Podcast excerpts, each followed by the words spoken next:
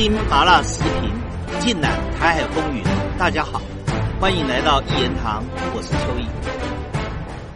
喜马拉雅的朋友，大家好。美国的国会正在积极审议台湾政策法案的同时，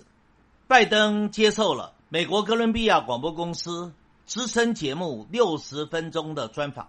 在这个专访里面，主持人追问了拜登一连串的问题。而拜登都回以肯定的答案。主持人在追问什么问题呢？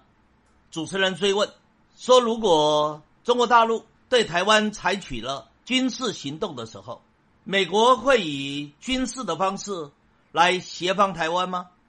来保护台湾吗？”拜登的回应是肯定的。可是因为拜登过去回答这个问题的时候，曾经几度改口，包含在阿富汗事件以后。包含在拜登今年五月亚洲行在日本记者会以后，拜登都曾经对这个问题反复不定，所以主持人就继续追问下去了。他问拜登：“美国对台湾采取的态度，会比美国在俄乌战争里面对乌克兰的态度更积极吗？”我们知道，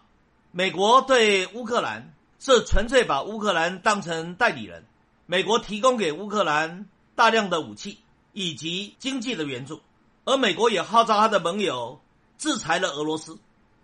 但是美国自始至终没有派军队进入乌克兰，也就是美国没有实际的在军事行动上面参战，而美国也要求他所领导的北约不要军事介入俄乌战争，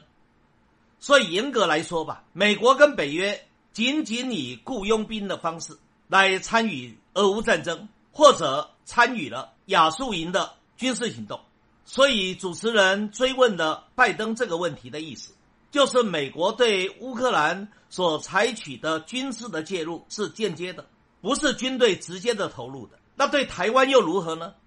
如果发生了台海战争，那美国去支援台湾的方式是以直接的军事介入吗？拜登的答案。是肯定的，拜登不但答案是肯定的，他还在回应的时候呼吁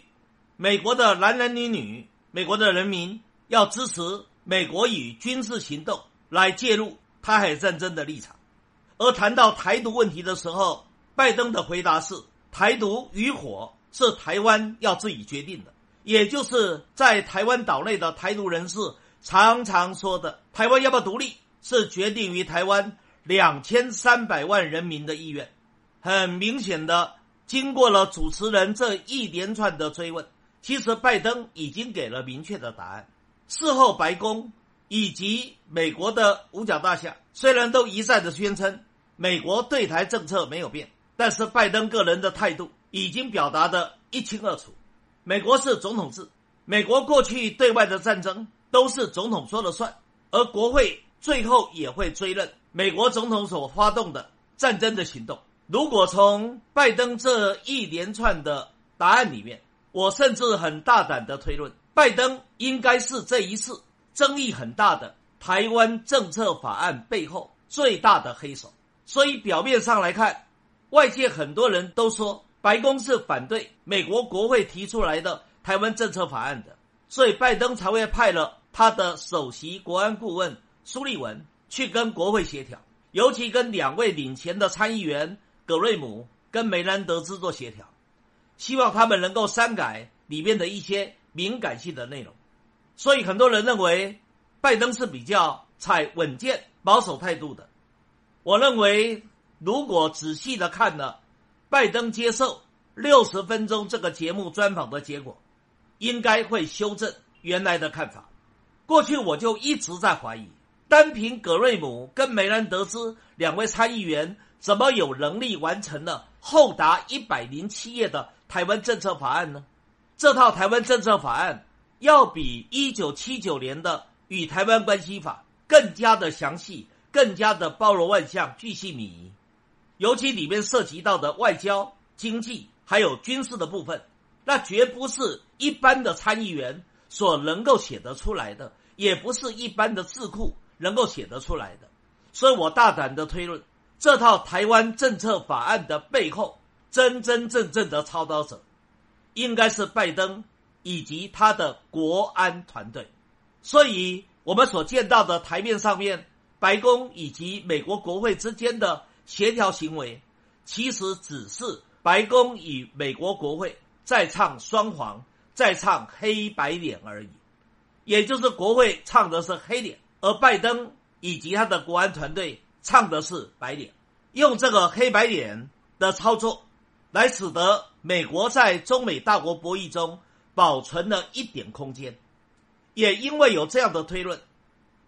所以我们更大胆的可以做下判断：台湾政策法案如果在美国参议院与众议院之间协调出共同的版本以后，送到了白宫。拜登一定会迅速签字，让他通过，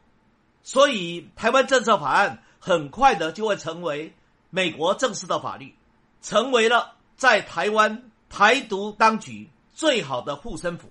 而这对于蔡英文所带领的台独政府，可以说是一剂强心针，一剂振奋剂，也是蔡文当局要赢得年底的九合一选战。最有效的武器，蔡文甚至会操作这一部台湾政策法案，使得抗中保台的民粹氛围能够达到最高，使得蔡英文在赢得了九合一选战以后，能够巩固他的权力跟地位，甚至决定二零二四年大选的接班人选。所以在拜登以及他的代理人蔡英文之间的运作之下，拜登也可能。用台湾政策法案，以及美国决定要参与台海战争的企图心，拉动了美国国内仇中恨中抗中的民粹氛围，然后他让他自己能够顺利的在二零二四年能够连任。如果我这个判断是正确的，那这时候中国大陆就不能够掉以轻心了，而所有的中国人对。拜登对中国的居心、对台独的支持、对统一的阻挠，也不需要抱持任何怀疑的态度了。拜登笃定是对中国存在强烈敌意的，拜登对台独甚至台独国际化是强烈支持的，而拜登对于两岸的统一、对于中国人的民族复兴是坚决要予以阻碍的。面对这一个。新的情势的变化，现在的中国人可以做什么呢？有人说，面对美国的态度，中国人要保持战略的定力，也不要给政府施加太多的压力。我认为，面对美国的居心以及台独的图谋，美国正准备把台湾从中国的版图里抽离。所以，很多大陆的专家学者说，不要担心，台湾不会跑掉的。现在必须修正这句话了。其实，台湾政策法通过以后，只要美国的白宫与行政部门付诸实行，台湾就正式从中国的版图里跑掉了。而一中一台的形式，基本也已经形成了。所以，我们虽然需要有谋定而后动的战略的定力，但是狭路相逢勇者胜的态度也是必要的。面对美国的霸权。如果中国人一再退让，美国霸权只会你退我进，也就是美国的霸权一向是遇强则弱，遇弱则强。你如果表现出退让，他就把你当成软柿子好吃，到最后台湾就真的成为美国的殖民地，成为美国的禁卵，成为美国的傀儡政权。所以面对即将在美国国会要通过的台湾政策法案。我认为中国大陆有三个反制的措施是可以做的。第一个，现在中国大陆已经对参与这个此案甚深的波音跟雷神加以经济制裁。我觉得制裁要扩大到领衔台湾政策法案的两位参议员，共和党的格瑞姆跟民主党的梅兰德兹，这两位参议员都应该列为制裁的对象。第二个。要暂停 A 克法以及相关的对台的让利与优惠的措施，给台独的蔡英文当局强烈的压力，也让台湾的人民能够清楚的在压力中认识当前的形势。第三个，要公布第三波台独顽固分子的名单，其中要包含蔡英文旗下负责推动台湾政策法案的相关的官员，以及对于海外的台独团体的负责人，都应该列入制裁的对象。尤其是很积极的在海外进行运作、推动此案的吴钊燮跟萧美琴，虽然已经列为台独顽固分子，但是始终忽略了另外一位更活跃的人物，就是谢志伟。谢志伟是目前台湾驻德国的代表。谢志伟在运作欧洲的国家，在运作海外的台独团体，可以说出了很大的力量。我认为这些人应该都纳入。第三波台独顽固分子的黑名单里面，对于推动台独的这些人士，给予他们严重的惩戒。尤其这些人，其实他们的亲戚朋友以及背后的金主，有相当多都在大陆从事经济活动，赚取大量人民币的。所以这些所谓的制裁行动，一定会产生威吓效果。现在已经到了中国人决定。他未来前程的关键的节点，我认为两岸的中国人这时候应该团结起来，来对抗美国的霸权，也对抗